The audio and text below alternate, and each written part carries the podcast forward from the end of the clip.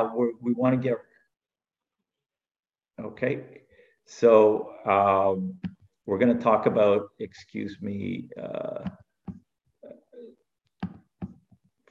we're going to talk about startup PR and media, as well as marketing, because PR, as we're going to dis- uh, discuss, it's an essential component of your marketing. So that is related as well. So um, before we get started, I want to do brief introduction myself and my partner, uh, James Malone. I I call him Jim, but his formal name is James, uh, based out of California. Uh, myself, I have over uh, two decades of uh, PR and marketing uh, experience, primarily in tech, also nonprofit, life sciences. Um, and um, started out in, I am Canadian. I started out in Canada with, with the vendor OmniMark Technologies, um, was their first marketing hire, helped with their launch. Um, went out to uh, subsequently went out to California, worked with uh, Alexander Ogilvy in their Menlo Park, Silicon Valley office. Got some great experience. Worked some with some uh, with some interesting uh, startups, and then uh, it was boom, and uh, went out on my own. Started a, a, virtual agency. Been working with Jim for you know almost 20 years, actually more and um, really the the thrust of our expertise is helping early stage um, companies get on the map and facilitating growth um, through our PR and marketing um, programs. James, uh, brief introduction for you, please.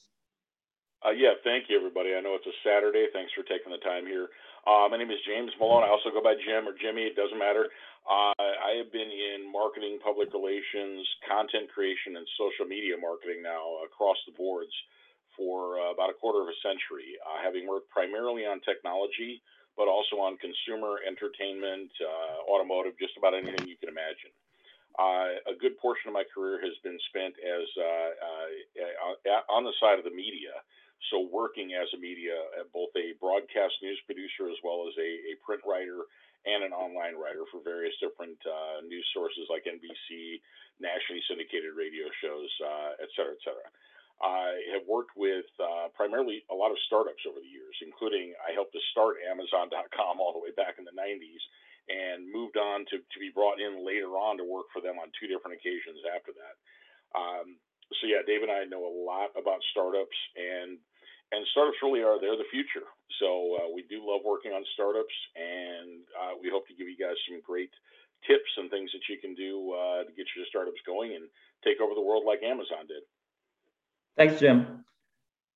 So we, we want to go through this uh, respected time and go through this very quickly, uh, relatively quickly, about 30, 35 minutes. And then if you have any questions, please jot them down. And at the end, we're happy to, uh, you know, answer questions.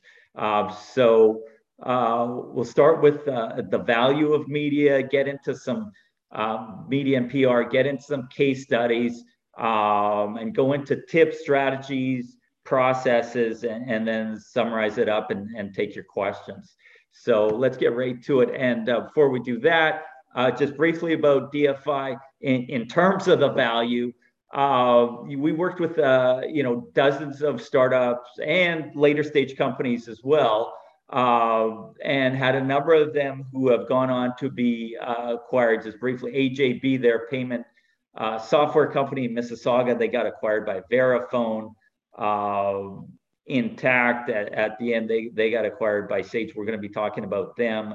Um, a number of others, Reactivity, XML Security, really geeky company, got acquired by Cisco. Jim uh, headed one, two, three people. Um, consumer search company that got acquired by European, and a couple others you'll see there.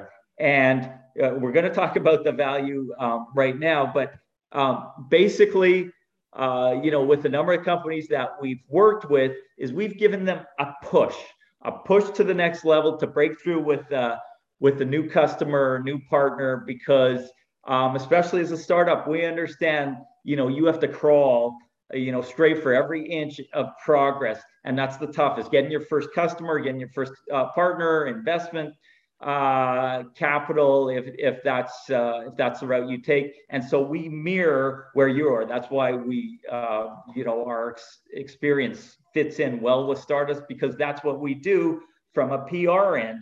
um, it really uh, we're crawling and um, we're we're really fighting for our clients to break through to say, hey, you're a nobody, but we're going to make you somebody, and it's our job to get the attention of the media so you could break through with key influencers media so that it helps to grow your business. So um, to summarize uh, the value of pr number one business development it's actually uh, the second bullet um, because immediate you get an article you get inquiries and help to um, help to facilitate revenue and then so that's a, a short term um, value proposition for PR. And the second is it really lays the groundwork. We're going to go through a couple case studies, but it helps to build. So it's it's building uh, building your brand over over the long term. It's a cumulative effect. Uh, PR and marketing, getting your name out there and pushing more and more of the market and, and stakeholders into your court. And that's what PR helps to do um, as well as media. Jim, any uh, anything to add on the value of media and PR? Well, yeah, the, the value of media and PR is also seen in its cost effectiveness in that uh, compared to say the say advertising, advertising is if you're going to do it and do it right, it's going to be exceptionally expensive. That is the bottom line. Uh, to do events, they cost a lot of money to do each and every event. And you can't just do one; you have to do several throughout the year.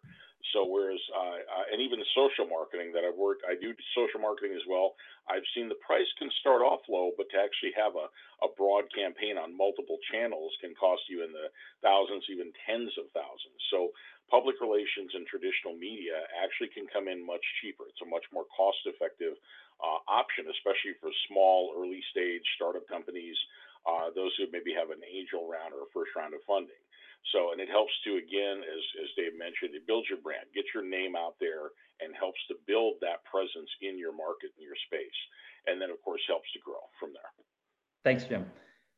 And so this is a, an example. Um, it goes way back. One of my uh, first clients in, uh, in, in Silicon Valley, um, uh, the, the it's a cloud accounting company. Uh, it, it transformed itself. The company is called Intacct, I N T A C C T.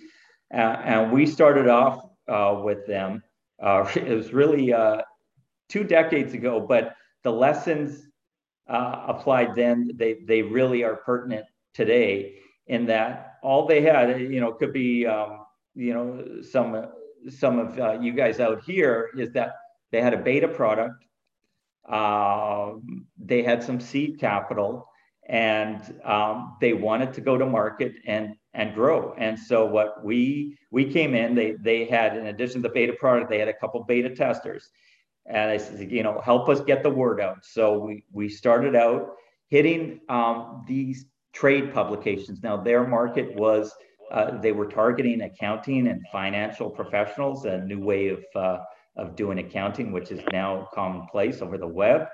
And um, and so we were very aggressive uh, getting in with these trades, uh, Journal of Accountancy, Accounting Today, and getting these influencers, um, influential editors and reporters who influence the accounting and financial professionals to get interested in the product and, and service. And so uh, we gained, uh, we helped them gain traction with their initial paid customers, um, built some momentum, and then within a year they got a major founder run, uh, funding over six million with Hummer Winblad, a major uh, VC Silicon Valley.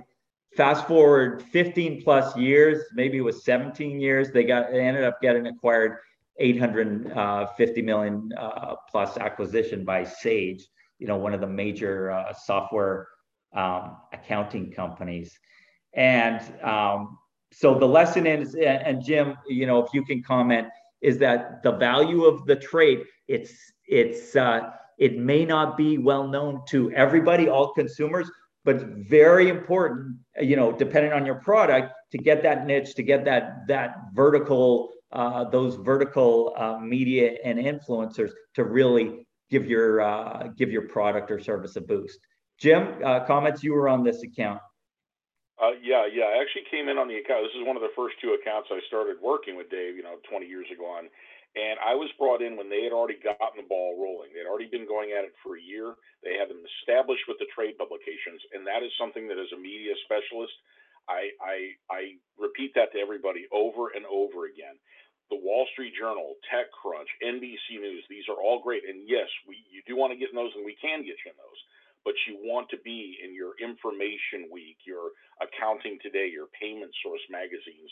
You want to be in there as much as you can on a monthly basis if you can. And that is really your bread and butter because that's where those who are going to buy your products and or services, that's where they're reading all the time. Now, again, don't get me wrong. Wall Street Journal is great, and when I was brought in by by Dave and the other account members, it was to go after big business press because of the the um, the groundbreaking they had done in getting so many trade publications. So the name had gotten out there, and what it allowed me to do is I walked in there and had a much easier time. I really did because of the work they had already done in placing it in things like the Wall Street Journal, New York Times. So the, again, the trade publications, the more placements, not only are you getting in front of your potential customers, partners, and investors, but you're those who will acquire your company if that's what you're looking for but you're also getting the attention of the bigger people, the bigger players, including the big media like the Wall Street Journal or TechCrunch. Right. And, just just to follow up the comment, Jim was talking earlier slide about cost effectiveness, um, you know, of PR. Now we know, you know, if you're CEO, uh, uh, you know, if you're or if you're you're just starting up, um, you know, VP of marketing of, of a startup, you uh, you have you have to make investment decisions. Where do you put your marketing uh, marketing dollars at work?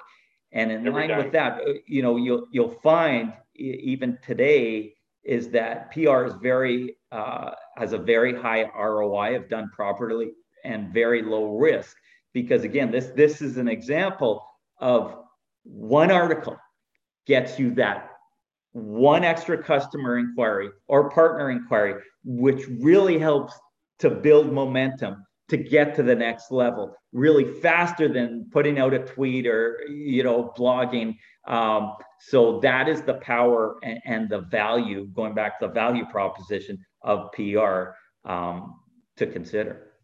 And there's a great example of that in one of the later slides. I'll go over it when we get there. It's from a story i placed for one of our, our uh, uh, later on clients. Okay. Uh, my screen is a little stuck.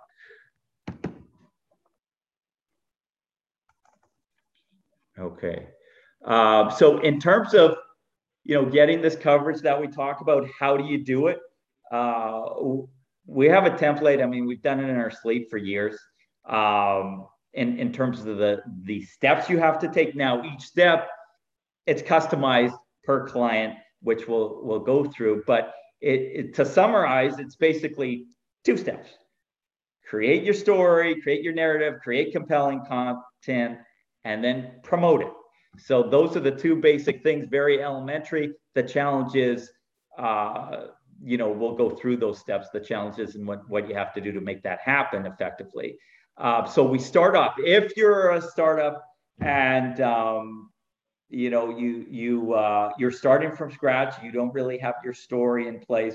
What we do um, the, the first step we recommend is to build a messaging or storyline framework. And in order to do that properly, you really have to look at your external environment, uh, you know, the customers, trends, what the media is covering, as well as, uh, you know, what are you doing? What, what are you bringing to market in terms of the product or service?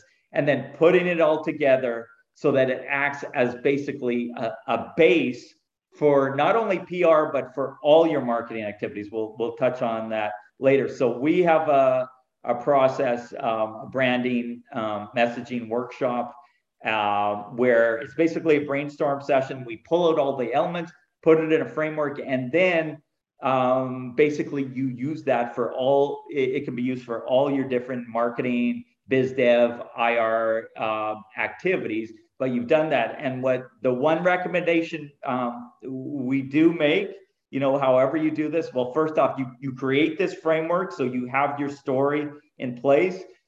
And also to do it, you bring in an outsider because inevitably, even, you know, the smartest CEO, you're very close to your company, you're working on your product, your service, building out your company. If you bring in an outsider, they have an uh, they have a more objective view, and inevitably, um, we've had comments. Oh, not only is this working for PR marketing, it's helping us uh, crystallize our strategy.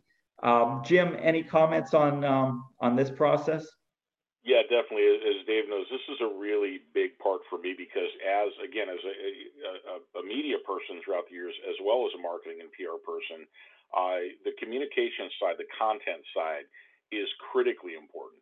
And when you create your now, content is basically that's the new age term. Same messaging means the same thing.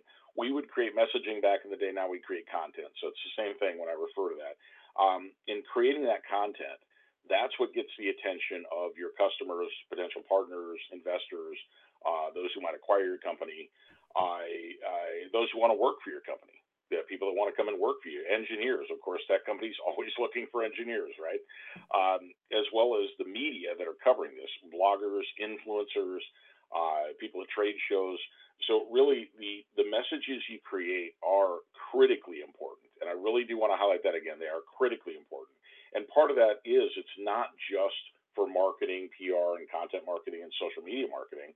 It is also used, it's very useful for every other aspect of the company, from branding to sales to your biz dev team. Uh, we have even seen it help out legal teams.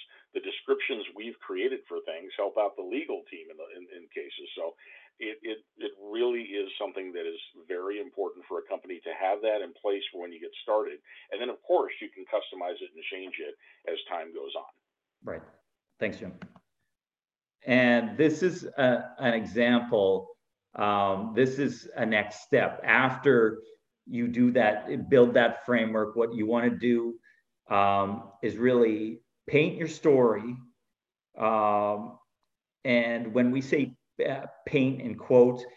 Uh, we're talking about educate the market, create the narrative on your view of the world. So this is an example. This was right around when social media was getting started, the mid 2000s, talking about okay, look well, first high-end um, uh, high-end software on the web. And so what we did is is we painted all the other um, related players in the field and and we can point out okay we fill the gap. This this is how this is where we fit. So what you want to do is educate the market. Again not only on your product service but talking about um, the arena in general that you participate in and why answering basically why you should pay attention and with PR, you know, we're talking about influencers, um, media editors, bloggers, um, or social media influencers who will who will have an impact, who will motivate your end target. So um, this is an example with LookWow, and then uh, this is standard. Uh, uh, uh, I'm guessing most of you are familiar with the press release. Uh, this is a standard tool that the media today still looks for. It's okay, send me a press release. And the, the thing I want to point out here is similar to our Twitter age where you're limited to whatever it is, 100, 200 characters these days.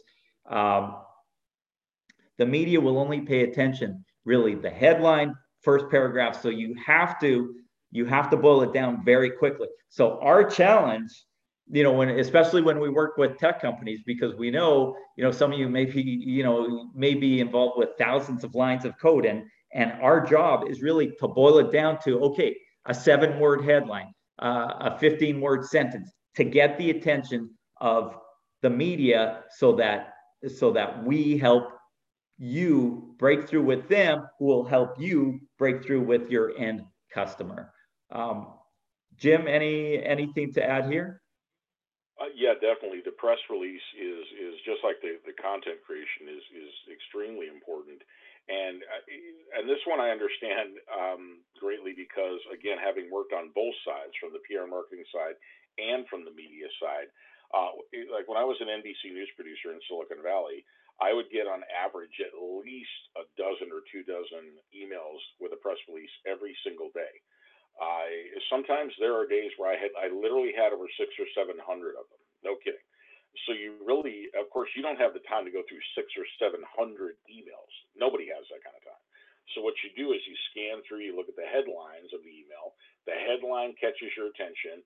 Then you look at the if, if, if that's caught your attention, then you look at the press release. And as Dave said, you don't have the time usually to read the whole thing. You skim it at best but you check out the headline or subhead if there is one in that opening paragraph. And that's where the core of the message is. And I, I can't tell you the number of companies I did stories on at NBC News, uh, as well as for the, the online news outlets that I wrote for uh, I, and, and the radio news that came from just their headline alone. That led me to be interested. I took a closer look at it later on, booked them in. There you go. They're on TV, they're on the radio, uh, presenting their, their company name and story, doing their branding uh, through the media. So it is it is as important as Dave said. It really is. Thanks, Jim. So in terms of tips in dealing and in, in breaking through with the media, we really break it in um, to two parts strategic and we're going to go on to tactical it, it just before you get started um, the the process breaking in um, with the media think of it as biz dev. You know, you're targeting customers, partners, maybe you're seeking funding, uh, excuse me, targeting investors. So you're selling. That's what we're. That's what you're doing. Um, that's what we're doing. You're selling products or services. We're selling stories. And like we alluded to today, at, at the startup phase, that's the challenge. Nobody knows you. So it's um, that's where our experience comes into play. But just breaking through with one, getting one article, one mention, and that helps get further along. Get another one, just like the customers. First few customers are the are typically the biggest challenge. Same with the media. And uh, so what what you want to do is just that that's our process and you want, we'll go through this also is you want a steady stream of activity. And also you know we've had it before. We start with a, a startup maybe get one article one mention.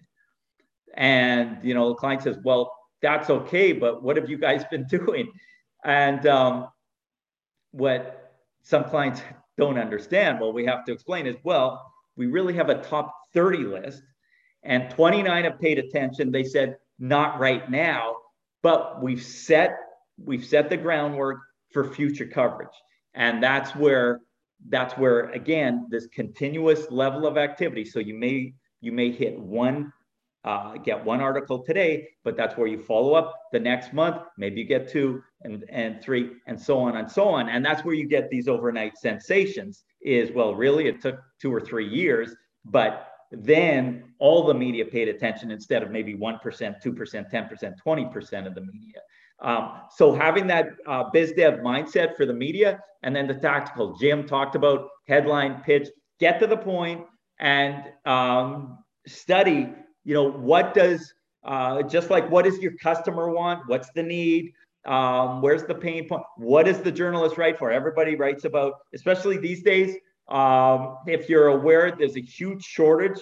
There's been um, there's been massive layoffs over the last decade in the media industry. So so media are so overworked. So you have to get right to the point and understand what are they writing about? Why would they care? Are they the right person? and then and then uh, make the right succinct pitch to them to get their attention and also understand how to approach them. So as we talked about regular flow of news, that helps uh, build credibility, build buzz with uh, with all your stakeholders. And again, do your homework um, because uh, you want to uh, you want to get the media. You're you're selling them a product, which is a story. Jim, you're the you're the media relations uh, king, and with uh, your NBC News and all your experience, uh, what do you have to add? Excuse me. Thank you. Thank you. I, I, hope I can live up to that for everybody. But I, I think what he's going into, I'd like to give uh, Dave that one example. It's a favorite of mine that really does highlight two areas that we talked about here together, and that is the importance of building the process and being patient because it can take time there was a client and I did something that that that we do on occasion. I guaranteed them that I could get them in the Wall Street Journal. Guaranteed a startup company I could get them in the Wall Street Journal, but I said, here's the deal. You have to give me anywhere from a year to two years. Okay. I, I might be able to do it within a month or two, but give me a year to two years. what they did is they listened to our strategy and our tactics, and it paid off for them in a very big way. What ended up happening was it was a year and uh, three and a half or four months into the process, a not just a Wall Street Journal story, but a Wall Street Journal cover of the text section that was you know two or three paragraphs long with the photo. Uh, so it couldn't have played out any better. Now, the part of this that links to what we talked about with headlines and press releases is that she, she, the reporter, I knew her well. She said, "I'm interested. I'm not going to cover anything like this now, but send me what comes out. I want to hear what these guys are doing." So she wanted to know, wanted to see the progress of the company and how it developed, uh, expanded in the market. And she almost did a story a little bit early on one of the other ones, but her editor put her on something else and what happened then was it was actually a release that was uh, a, about a niche new product and service they were doing for a specific industry area. And that was something she was already working on, so it fit perfectly. So it was all about timing, the right press release, the right headline, and the email I had, and it all came together. And it ended up being not just a Wall Street Journal story, but a very big, you know, feature story on the, the cover of their technology section. And this is for a company that's that's you know barely two years old. So you really can't wish for anything better than that. And that again shows that you you have to have good solid news, good solid content to take out to your potential customers and partners, to your audience, to the media, to influencers, to social media marketing people, uh, and doing it in the right way. And and um, having a great headline to catch attention. I mean, the subject lines in emails and headlines on anything that, that can carry a headline are vastly important. And, and Jim, just to jump in the process, remember verbase. So uh, also, um, you know, just like war, once I, well, you know, once uh, the first shot is made, you know, all plans are, you know, shelved. So yeah, let me, not exactly me, that, me, but, uh, but it's a process. So it's not just we, you know, we we talk to you, the client, we come up, we say, okay, here's our great pitch. We say, okay, um, this is our first pitch and then we get feedback from the media. And then if it's not if it's not biting it's an iterative process. Say okay what's going on? What are we missing here? What's the feedback we're getting from media? And then we play with it. And just maybe you want to talk about that for base example in that we keep pushing. So it's not um, just a, okay we're sending out one email. It's we're we're testing and um, and we're we're tweaking. And then you know we keep pounding through again especially the startup phase. You know we're doing whatever we can to help you break through so you get that one big hit which helps drive your business forward. And let me finish this one dave. This one i love this story everybody. This one okay we had dave and i had what we thought was the perfect pitch letter. And it was it was outside i think it literally was one of our award winning letters what we did was we have multiple different headlines or subject lines for the email. We chose one to use, and it was a little bit long, longer than we liked, so we took out two words from it. What happened was we pitched it for about a week and a half. We didn't get my. I booked one. We had one one interview booked, I think, Dave. And then we're going. Okay, wait a minute. We know this is good. What's going on? So I went back to that original pitch. I put the two words back in. So I said, Dave, here you keep pitch. Try a different headline. Let me try this. What I had was in 48 hours, I had about six or seven media booked for that, including Business Week magazine, TechCrunch, Mashable. This this was for a, a Hong Kong-based company. It was the South China Morning Post. I, it was uh, it, it was literally a floodgates opened up, and all that. We didn't actually change the headline, the subject line. We did not change a single word. We didn't add, subtract, or change anything in the pitch. All we did was add the two words that I took out to keep it a little bit shorter. That's it. And you can see that, that again, it's tweaking things and finding that perfect mix that gets the media's attention and thereby, of course, gets it in front of your audience and helps you get the audience's attention. So it, it really, it's just two little words were added to a, an email headline and we ended up with I think it was 14 total stories placed for that startup. That and it was a a search engine taking on Google. Yeah, um, it, was, was it was a lot so, of fun. That was a lot of fun. So uh, this is an example of uh, of what we're talking about having a steady flow of news. Um, this company had been around a while, AJB. Um, they wanted to get more uh, more visibility, um, and um, we were brought in to do that. and uh, we we used a number of different tactics, trend stories to get the word out. This was the chip and pin a few years ago. Was it five six years ago? Um, in the U.S., they were lagging behind Canada, and um, we helped to get some coverage here, some trade coverage in, in banking and and bank and tech publications, American Banker, um, and then uh, eventually we we also did get uh, TechCrunch. They got acquired a few years ago uh, by a public company, Verifone, and what it did is what we're talking about. Their their visibility went to the next level, inevitably took them to the next level. Well, it put them in a position to get to the next level of, of partners, customers. Uh, I don't know what they were acquired for, but we know the PR helped to facilitate um, interest, and uh, we're assuming that it contributed to the higher valuation that they got, although we're not privy to those details. Jim, anything to add on uh, AJB? Yeah, I think this is a, good example as well. That it's not just the say the, the the regular company news you have of new customers or partners, new new products or services coming out uh, investment, say. But this is one thing where we actually used uh, something that I'm a big fan of. Dave knows this; he hears it from me on a monthly basis. Trend stories.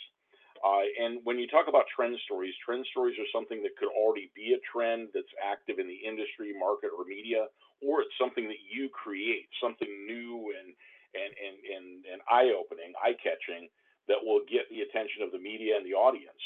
Uh, in this case, it was something that I thought the company was doing that was great and I I, I talked them for literally over a year that they and I advised them to do uh, to do a uh, a trend story on it. And then Dave uh, Dave and I talked them into it. They they they bit. They went for it. We did a great trend story release, which ended up being, as you can see, the American Banker logo there. It ended up being a multiple page feature story in American Banker, which is one of the two primary uh, trade publications. There were a couple of other stories from it as well, uh, but that was that was really wonderful. I think another great example of what came from the building up is as we continued to put out press releases, get media interest and influencer interest and attention and stories placed. At one point, they had a, a really great piece of news coming out. Uh, Dave, I know you remember this one, and it ended up being a Business Week article. That Business Week article, that one article alone, uh, led to them having a phone call come in from somebody they had been targeting for two years as a customer. It took one news story with one good good media placement, and they had one of the a top 100, a Fortune 100 company contacting them to become a, a, a customer, or uh, I think it was a partnership, wasn't it? Right, and, and just just to close off, Jim, the point, you know, going back to the value of PR, what Jim just highlighted, getting the call, it's because you know, you don't have a, a biz dev person knocking on the door saying, hey, um, you know, we have this great product service. Well, you know, when can we have a meeting? It's uh, the media. Well, it's debatable, but it, they're still considered to be a neutral arbitrator, especially you know with with tech and business.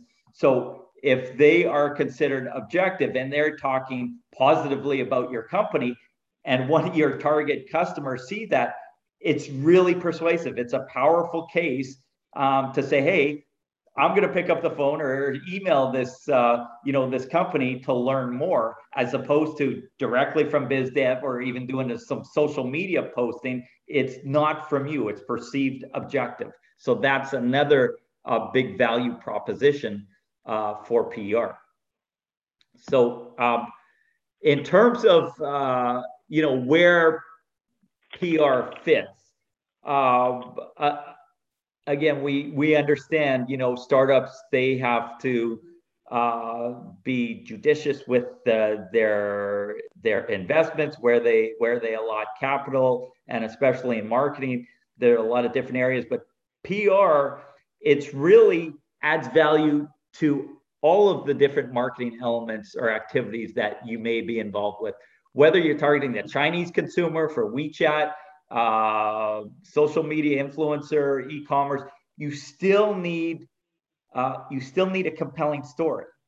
and then that feeds, then you can repurpose, as Jim was talking about earlier, you repurpose that content for whatever activity you're talking about. But that's still critical that you nail that. And uh, just as an aside, we do work with uh, uh, a member of the uh, the startup Chinese GTA community, uh, Li Lu, who is uh, LL Brand Lab. She is a specialist in some of these areas, visual marketing and influencer marketing. Um, but it's so it's a collaborative. All these activities are collaborative, but at the center is getting your story right, getting the strategy of how you want to communicate, and then deciding on okay, where do I want to do that? So really taking a step back, uh, the big picture uh, of what you want to achieve.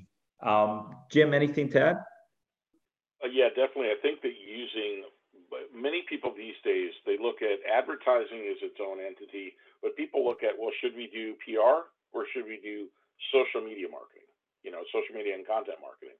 And actually, if you can, you really should do both because they really do complement each other perfectly. Um, for example, things that you come up with, uh, uh, trends, and, and, some of the wonderful things and videos that they come up with for social media marketing can very easily be used in PR, and vice versa the press releases, the headlines, the taglines, the news stories, the trends, uh, story placements can, of course, be shared through the various different channels of social from uh, Facebook and Twitter to YouTube, even LinkedIn, so uh, uh Instagram, et cetera, et cetera. So they really actually work hand in hand very well together. Right.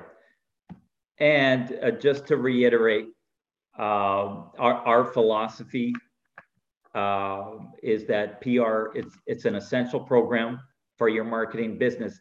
However, oh, we're not tied to doing things one particular way. Whatever your bu- business objectives are, that's going to dictate the strategy. Uh. So we're, we're flexible there. It, it goes back to the high level, uh, you know, marketing elements. What what is the customer pain? What's the problem you're solving? What's the value proposition?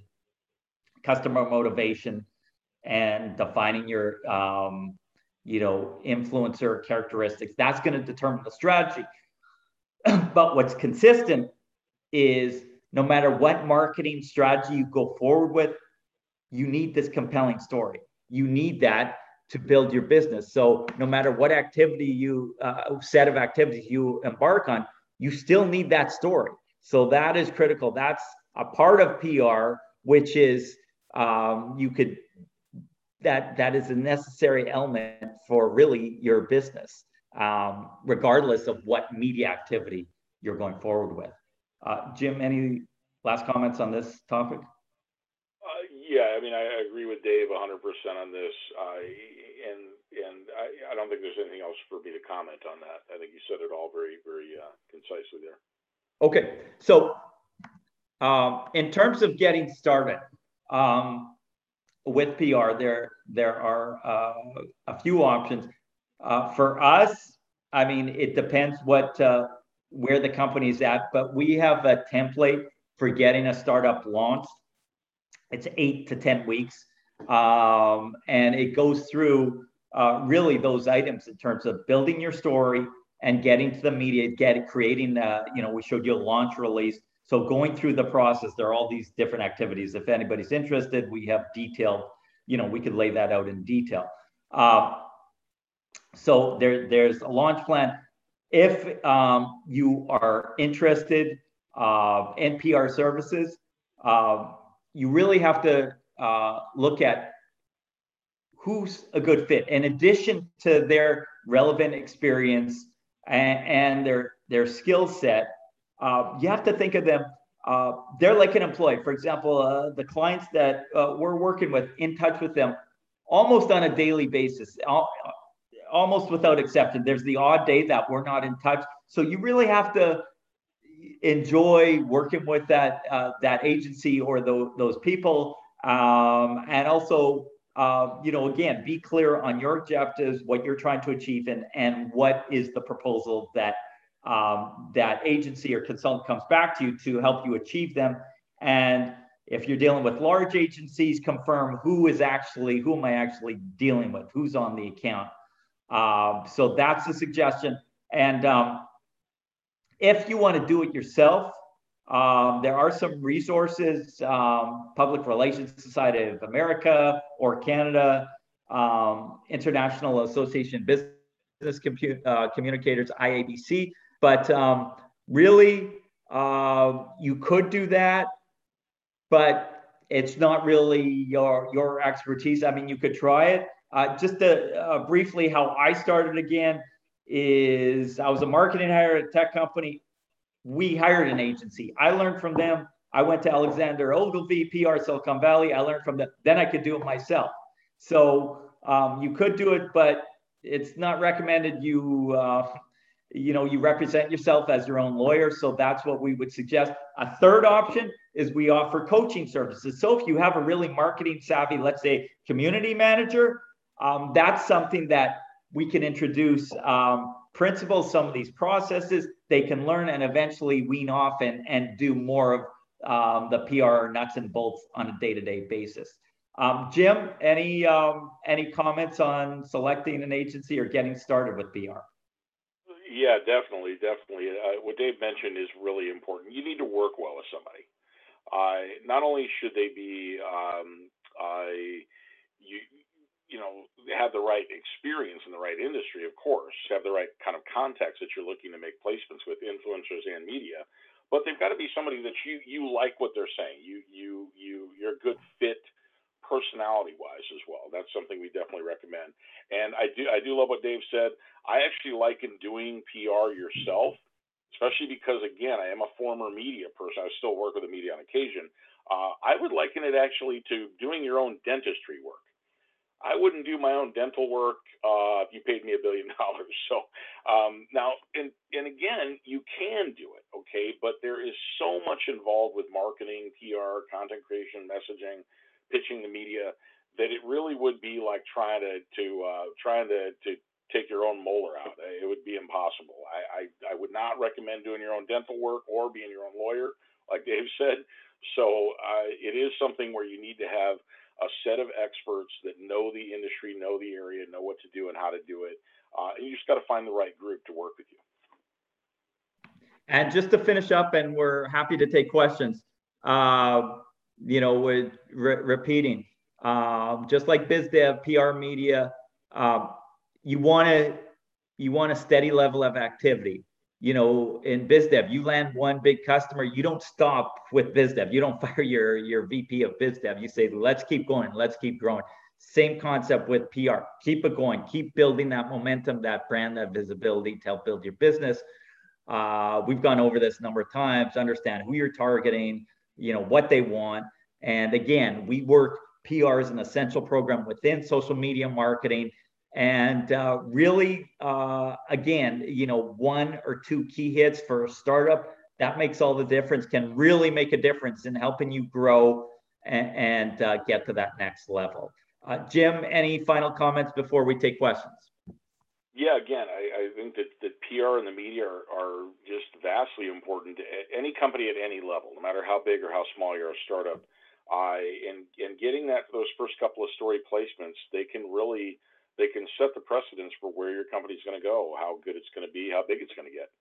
So it, it really is that important, and and uh, it's something you want to really take the time, look into, and and and uh, put some some solid effort into that area.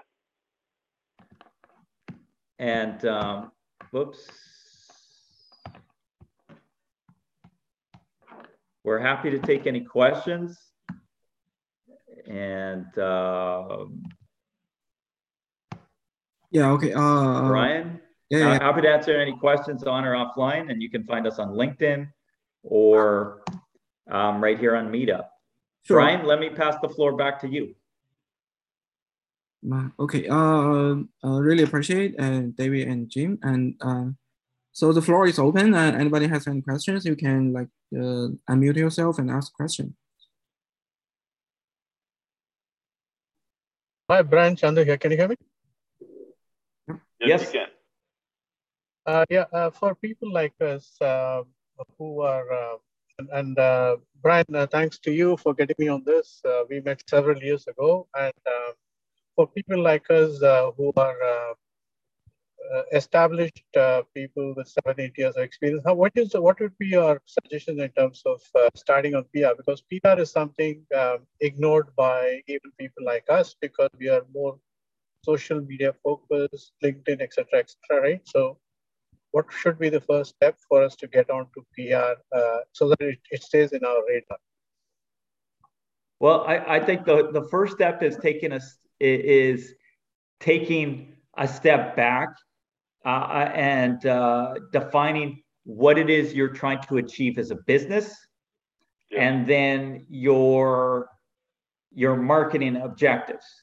Um, you know, like we talked about, what what are you trying to do? Are you trying to sell, let's say, dentist a certain product, and um, and defining how do you uh, you know how do you sell? How do you break into that market? So really taking a step back at the big picture in terms of the business and marketing objectives, and then uh, and then determining, uh, you know, like we said, objectives determine the strategy, and then determine okay if we need to uh, influence uh, dental editors, for example. Well, that's how we should go, and this is how we create the story, and go through the process that we highlighted in terms of uh, you know the building blocks of creating your story and then um, setting out a timeline for launching if you're going to launch to the media um, doing that but the really the first step is uh, is being clear on your your your corporate objectives your marketing objectives and then figuring out where that story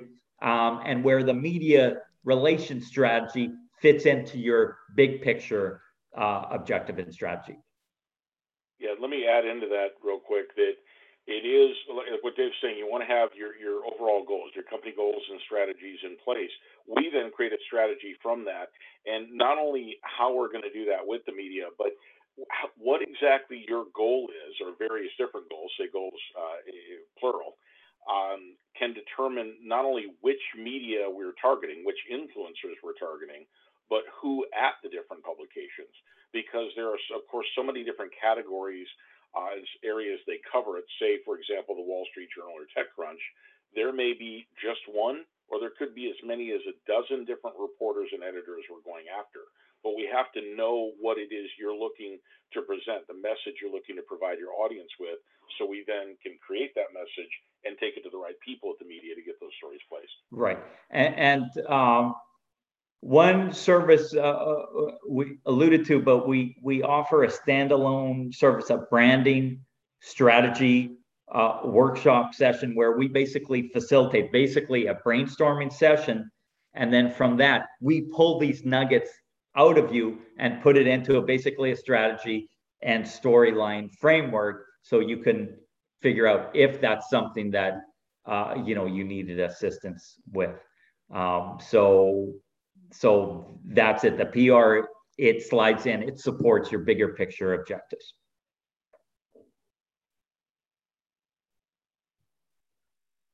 Thanks, David. Thanks, Jim.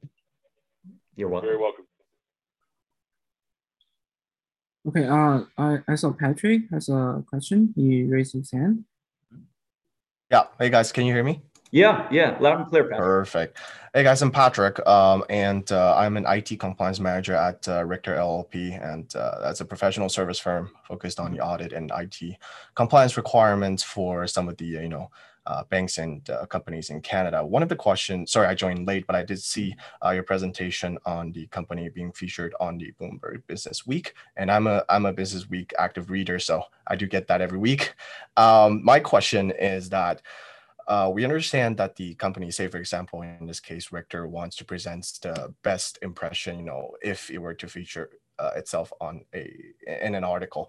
Um, but uh, the the writer or the journalist still wants to maintain their journalism integrity and independence. So I was mm-hmm. wondering if you co- can comment on the um, how, say for example, in this case, Richter could uh, exert some of the impacts or try to uh, present its you know best image uh, while, while the journalists can maintain their integrity in that sense. And if you can give a specific example um, that you have worked with in the past, that'd be great. Thank you. Right. Yeah, Dave, let me uh, this. Well, what I would say is uh, you, you know, parts of the campaigns we, we identified with uh, with one of the case studies, AJB, where, where we were talking about trends, and this is a technology trend. Oh, and by the way, this company has to. Uh, this company, by the way, is a leader in this space. So that is one tactic. Is the educational um, is the educational approach because it's claimed we have uh, you know freedom of speech here and the freedom of press. So advertising is one thing where you can get the story out exactly how you want. You pay for that. So this is not paid, and what you're doing is remember i'm not sure if you were in patrick well you know one of the slides where we're talking about paint your story um, create your narrative. So that's where where you're educating the journalists and say look at the compliance world from our point of view. This is how we see it. You know these are these are the uh, these are the shortcomings and this is the value and this is the opportunity. This is why it's important for you to cover. Um, so doing that educational piece and then uh, you know in the end it's up to the media to cover it or not cover it how they wish because that is that is PR as opposed to advertising where it's guaranteed printed how you want it when you want it.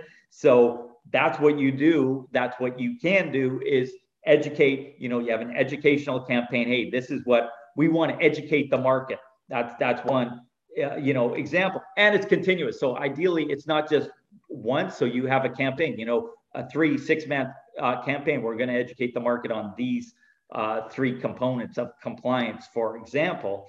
And um, and then uh, I mean that's what that's the practice of PR in terms of getting your story, which is compelling, doing the research, and what is this media person or outlet interested in, figuring it out, then then um, customizing your uh, presentation and pitches um, that will align your version of the story with what they want.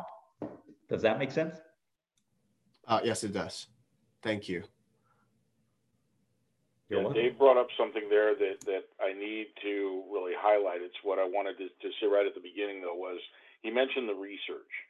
And like I said, you might have one person, just one, say one of these accounting publications or a fintech publication, but you might have half a dozen different people that you can go after, and each of them for slightly different or even the same the same story pitch. So really, let's say like for your example, Patrick, we need to take a close look at what you have, help you create that message, this very specific niche message that you're coming up with there, and then take it to the right person. And we would actually literally categorize the people. So say there are a payment source, you'd have three different potential targets there. One of them is the person we're going to go after first and foremost for this story. Same thing with say the Wall Street Journal, American Bank, or Accounting Today. There's one one or two people there that are the primary contact we're going to go after. If that doesn't work, then we use our tweaked pitch to go after the other ones as well. And that, of course, is based on what you want to say, what you want them to present to their audience, which is, of course, your audience. Jennifer, question? Thank you, guys. You're welcome.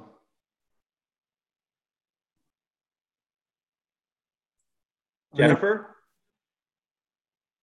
Can you unmute yourself?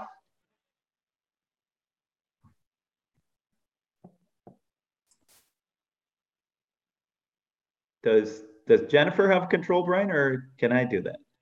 Uh, I've already asked her to unmute, so uh, yeah, Jennifer, are you there?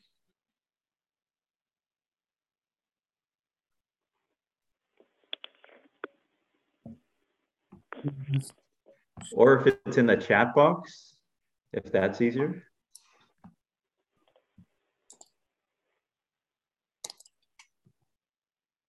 No, yes.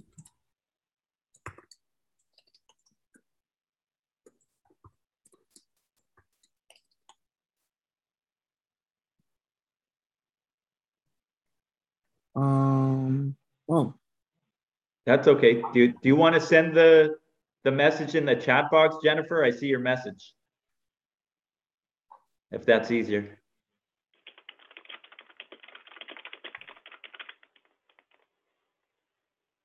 Sure.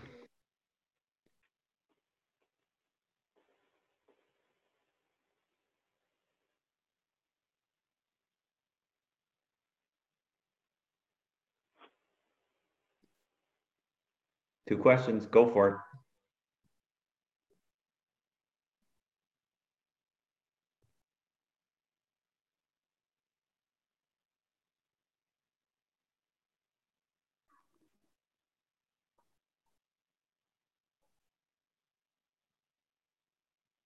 conversion of PR versus digital marketing? Uh, well, it depends what you mean by conversion. I mean, conversion of PR into sales um, versus the, most of the content in slides is qualitative.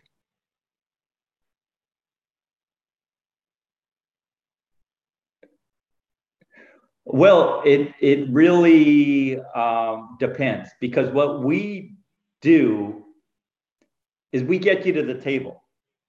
You know, for example, we have one, you know, recent client who said we we we recently went through this uh, major campaign with a new product and uh, uh, and their client using the technology, and then we were told that wow, we received eight inquiries out of this from major companies.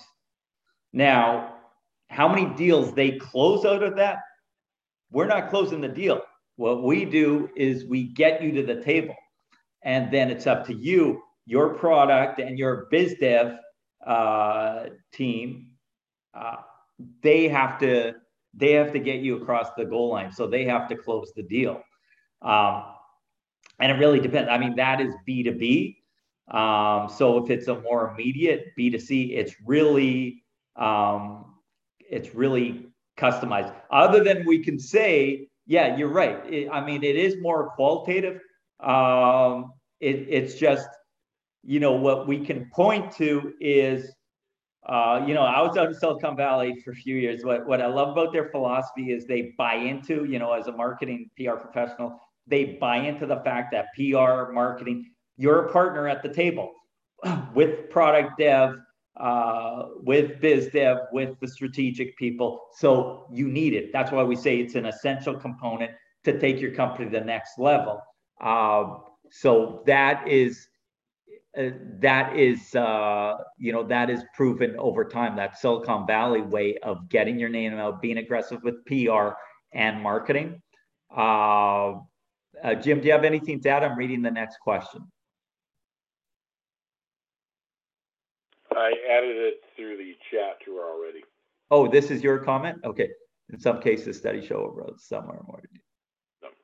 We can put it in chart format, and if you actually were to lay out, we, we what it requires, Jennifer, is we would need to get uh, uh, data, stats, and charts from the customer. Say, for example, your company what we do then is we take the charts from, uh, say it's been using uh, um, uh, PR Newswire or or uh, the other main distributor.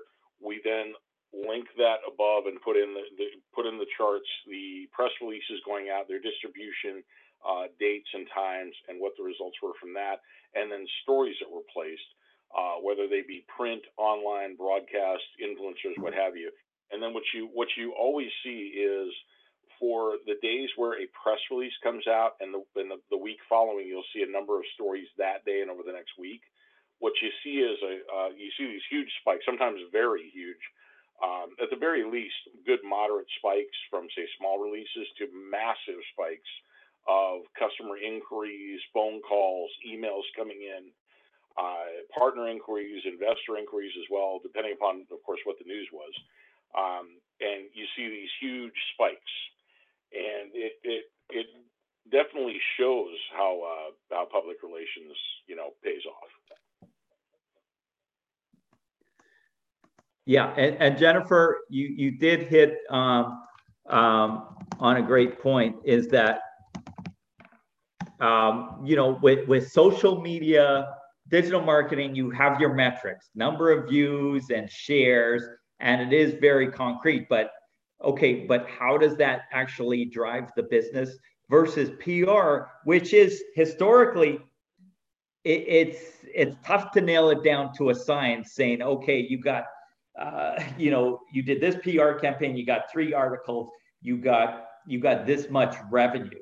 Um, but for um, over a period of time, a year, three years, five years, you can see that it, you know it resulted in a significant, a substantial ROI because we say, I mean, it depends what you're dealing with too. If you're talking about a B2B product, you know, let's say a product or service where one customer may be uh, 250K potentially, you know, all you need is one of those, you know, maybe every three years. So the return is there. And I would urge you to look at, you know, any any company that the two things any company that you've heard of look at their newsroom and you'll say hey they're doing pr they're active uh, they're getting their word out not only through social but through the traditional pr media that we talk about and the other thing um, you know look at the digital platforms facebook. We what do we talk about? Facebook news and linkedin news. Well where are they getting their news from?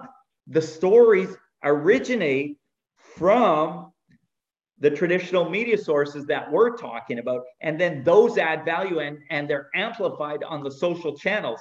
So an exact roi is a challenge but uh, it's clear the evidence is it's right there that it, it offers tremendous value um, to companies um, now you know we would have to go through your particular circumstance to say hey this is where we could add value. You know, if a, if a startup limited resource, like it, it depends. We would have to learn more about your situation to give you a more precise potential ROI um, uh, on your investment if you were interested in going that way.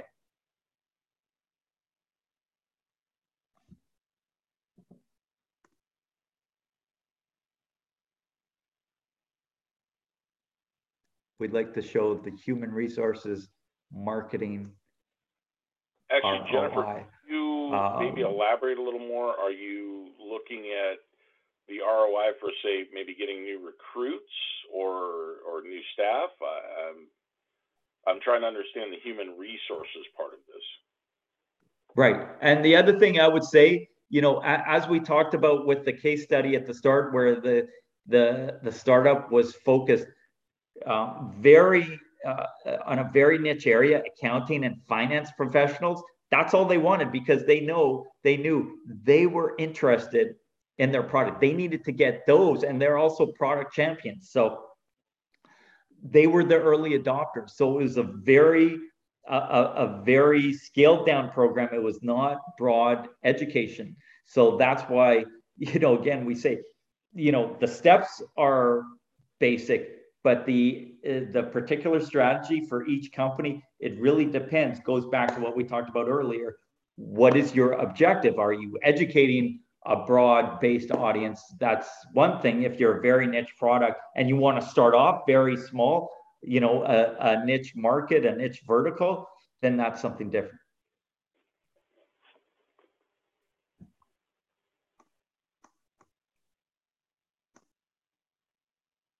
headline and top paragraph.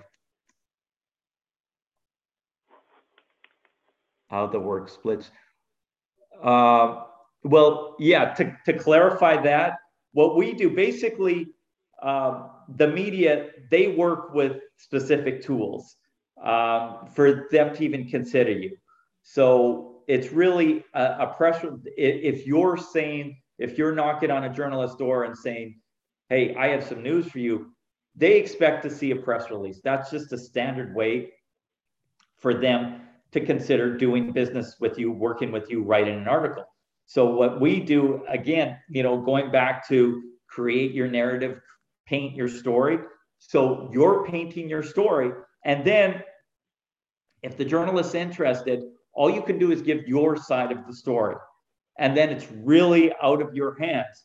Um, you attempt to shape the story your way, but in the end, you have to hand off. And we have had, you know, actually we have worked with with with companies who didn't really understand the media say hold it. How come the media how come the article turned out one way? That's not what we told them. Well in the end that's that's uh, that's a free press. That's our society is that you can tell your story and then the media unless it's unless it's really um, inaccurate it's false then you have a claim. But if it's not that, then the media has the right to write what they want. So you give them your best pitch, and then it's up to them. They write the article or cover the story how they wish.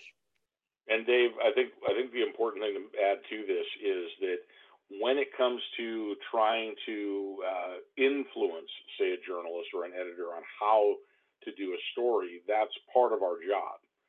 So we have to I make sure that we stay focused on what your key message or messages plural are. Uh, additionally, it's not just say a press release; it's also um, things like like fact sheets, uh, data sheets, product sheets. That so say it's a product we're taking from a technology company, say it's a business software product, business management product. Just as an example, uh, we would not only have the press release announcing what's new and what you're doing, but then we'd have the product sheet that backs that up and shows them the finite details on how what the product is, how it works, the impact on the market it has, costs, et cetera, et cetera. So in this way, what we do is through our talking with them and going back and forth through email, Twitter, whatever, as well as using the press release and other other data and information, product fact sheets, et cetera, et cetera. That way, we influence the reporter to write the story uh, in certain ways and there are somewhere again we we do have um, I don't want to say we have power because that's not the best that's not the right way to put it. It's that we can influence them, and we do that all the time uh, to to right. clients' advantage. And, and and to answer your question, your your other question, how I'd like to know how the process works. First iteration of stories, PR PR firm takes it from there and polish. Um, it really depends, I would say. Um, sometimes if we're working with the with a startup, we've worked with that before, where a company is is two people. You have the CEO and and uh, and maybe somebody else. And so with that, the CEO basically puts all of it on us, and we'll have a conversation. Hey, you know, we're doing a we're doing a debrief. Um, you know, let's say we're doing this. Uh, uh, we're doing the story, and he could just recite. You know, this is what I want. These are the keys. These are the key messages. So we'll do a Q&A and we'll just run with it, get it to um, get it to the, the executive for approval. They may have input, so you go back and forth. Uh, now, the other end, uh, uh, companies who are a little bigger, if they have an internal marketing resource, they may start up a document, send it to us. We'll ask questions and we'll work together. That's why, you know, we talked about how yeah, expertise and experience, related skills are important, but you want to be able to work well together because it is back and forth. Because you, inside the company, you have certain knowledge about the company, the product services. We don't. We're an outsider. So we give you that objective view, but then you're going to have some product specific uh, knowledge that we don't. So that's where we really work back and forth. Sometimes we send out um, questions to you, say, fill it in, then we'll do the draft. Sometimes the company may prefer to do the draft and then we'll do the editing. So it really depends, but it is a collaborative process. So it's important that that we that you know you work well, you enjoy working with that person or group because there is a lot of back and forth and give and take. Oh, this is right. We want to change this, and then you polish it. Yeah, we go through. You know, we start out with version one. By the time it gets out over the over the wire, it may be version eight, sometimes version ten, with uh, with all the approvals and if they're outside partners and customers. And, and I'd like to add to that, Dave. This is one I love what Dave is saying here because when we go back and forth, this is how, uh, along with everything that you and your companies, all of you, present to us, there are things that we can find and pick off in there. Maybe something that wasn't mentioned in, in too much detail that could be a great trend story or could be a perfect niche market story. And I can't, I, I, Dave, how many times over the years have we come up with literally hundreds of stories that have come out of just doing the basic interaction and research and building your core messages? And it leads to other pieces of news that we get to take advantage of, um, you know, for your companies, for your products and services. So, in going back and forth like that, it leads to a, a, a plethora of news that can be used. Um, some of it is is uh, official news announcements. Some are more cool trend stories, uh, industry impacting stories, things that have have uh, effect on investors and investor relations. Uh, so it's it's literally leads to a ton of different stories and, and potential stories for you. Right. Does, does that answer it, Jennifer, or any other questions? Jennifer or anybody else?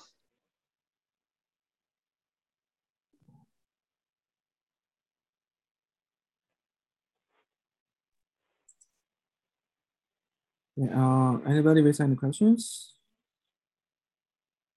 Any questions at all? Fire away. Oh, um.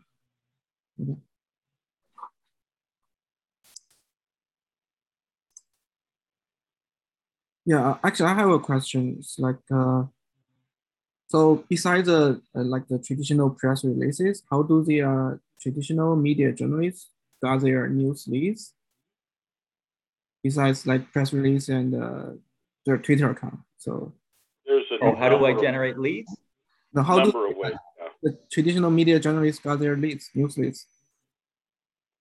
Some of them are, are doing their own research, but many of them, they do take a look at, at Oh, Uh, besides a press release, sometimes a trend is not put in the form of a press release. It could be in a media alert. A media alert it is di- a little bit different. It's it's sort of like a shortened press release that you just send them in an email, um, kind of like a pitch letter. Um, and trend stories are one of the ways. Uh, and they could be many media actually take the time. Like I said, using the example that Wall Street Journal reporter, I got in touch with her. I think it was February of the year before. She wrote about it the next year, and I believe it was um, March or April. So again, it took about a year and three year and four months. She literally, and she told me, she said, "I want to see every press release that comes out from this company." So I was sending her a press release about every two weeks, and I did hear back on one. And she asked me at one point right before the holidays, "Is there anything they have before the holidays?" So she was following them and watching them. And then when I hit her with what was basically a smaller niche release, it wasn't something big or, you know, I was thinking, you know, Wall Street Journal level story, but it was for her. And that again is where where having these these different stories, the regular flow of news comes out. That got her attention. It fit perfectly for something her editor had her working on, literally for six months and it became part of a big feature story where they ended up uh, with some other companies mentioned on the cover of the technology section of the Wall Street Journal on a Monday, by the way, on a Monday. So I couldn't have asked for more than that. Uh, the and, client, and, and uh, you know, uh, Jim and I, we um, we know, you know, we we have a broad broad range of contacts, so sometimes we stay in touch and say, hey, FYI, um, you know, this is taking place, and it's a way to stay present, to stay, we say, on their radar screen. So that's why the process we talked about, staying in touch um, with a steady flow of news or developments, or just staying up so that they remember you. So that's why uh, it's a consistent process of staying in touch with the media, letting them know what's going on. Oh, this might be of interest.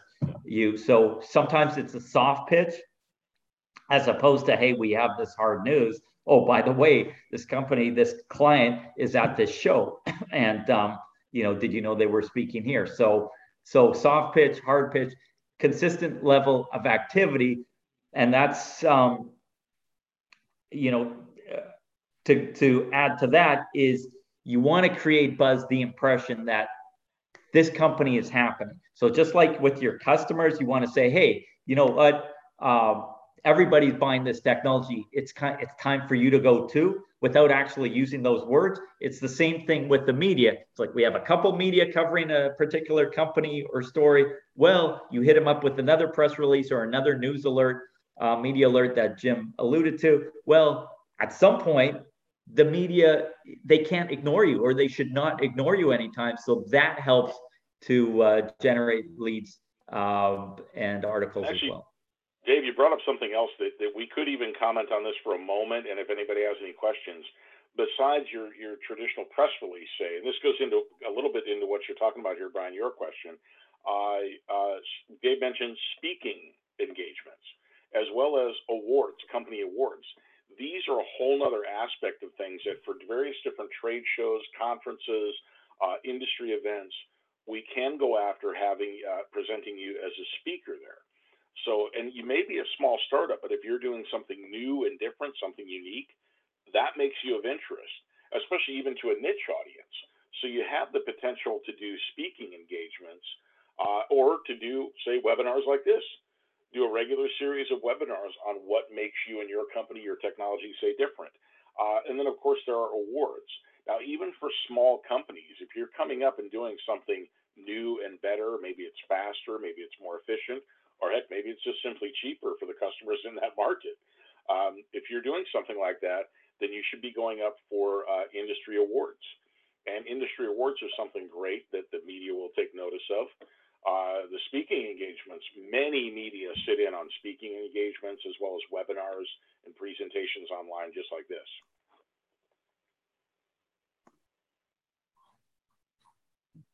Okay. Uh, uh, another question is like, it seems like people are not talking uh, virus marketing as much as before. So is there any specific reason about that? Uh, I, I missed that. Brian, can you repeat it? Yeah, people just don't talk about virus marketing as much as before, right? So from my understanding. So is there any like specific reason about that? Or they think that it's really hard to do that kind of uh, virus Oh. marketing stuff? Viral marketing? Yeah, yeah, Viral marketing. Yeah. Vi- that- oh, sorry, we misunderstood. Viral Okay, marketing. viral marketing. Yeah. Jim, you want to take that one? Well, viral marketing is something that uh, okay. There, there was something that I, I try. I try to avoid anything negative. I like to think positive. Let's all think positive. We're all going ahead, working forward. We're all going to be rich and powerful, right?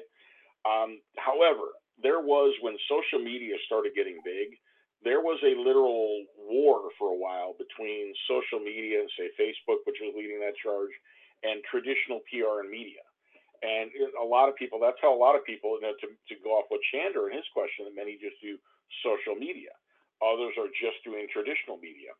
But the bottom line is what a lot of people didn't see, and Dave and I saw this early on. That's why I actually became, I am actually a listed social media influencer.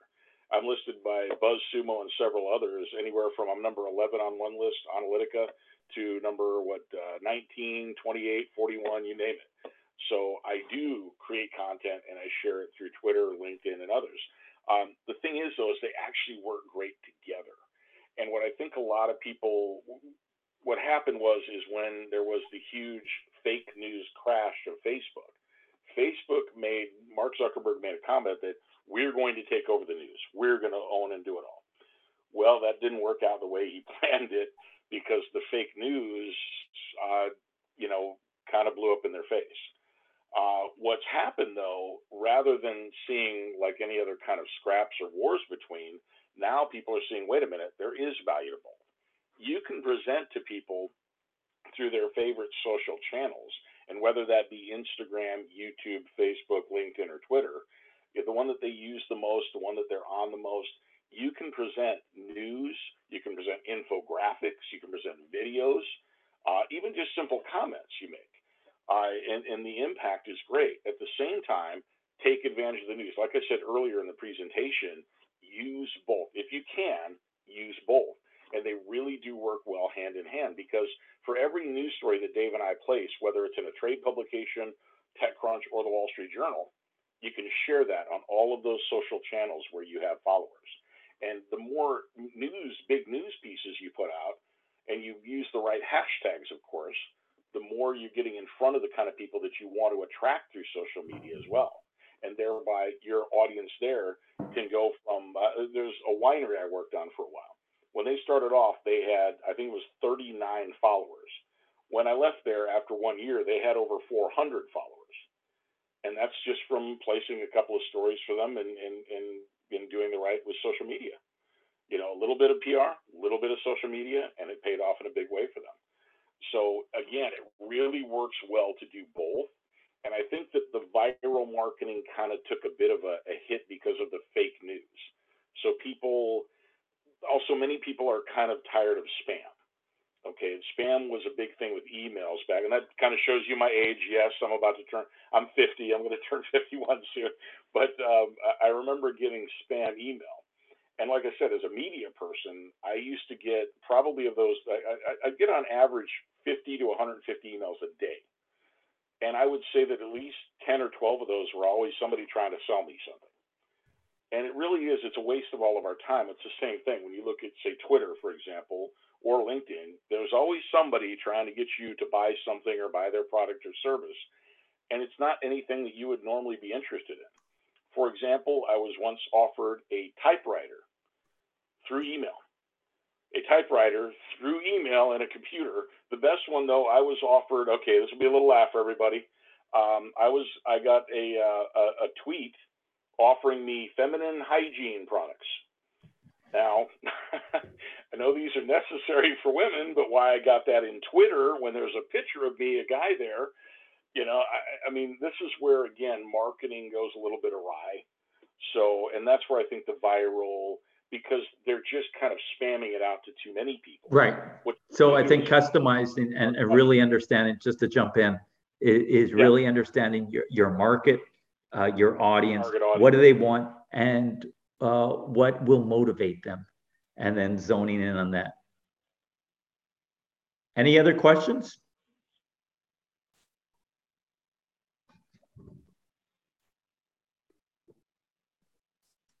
If there is no more questions, I think we are uh, done for today. And uh, oh, oh, so Jennifer got another question or Jennifer, clapping. Thank you, Jennifer. If that's just a clap, thank you. If it's a Oh. question, we look to it. uh, okay, all right. okay. All right, and if anybody has any questions, look us, Jim and I are on LinkedIn, Twitter, Meetup. Um, David at the DFI group dot net. If, uh, you know, we, we would be happy to, if you wanted to, uh, uh, you know, uh, brainstorm your plan or marketing plan and you want to get the comms, um, comms perspective, how that fits in. Uh, we're happy to take 30 minute calls on that. If anybody likes, just hit us up and, uh, happy to arrange that. Okay, Thank you so much, everyone. Thanks for your time, everyone. Thank you, Brian, for inviting Yeah, Brian, us you. and, um, okay. hope it was of value and everybody enjoy the rest of the sunny day in the, the GTA anyways. Yeah, yeah, yeah, absolutely. Yeah, Okay. I want everybody to have a great weekend. You too, guys. Okay. Thanks, Brian. Thanks, everyone. Okay, bye. Take Bye-bye. care. Bye.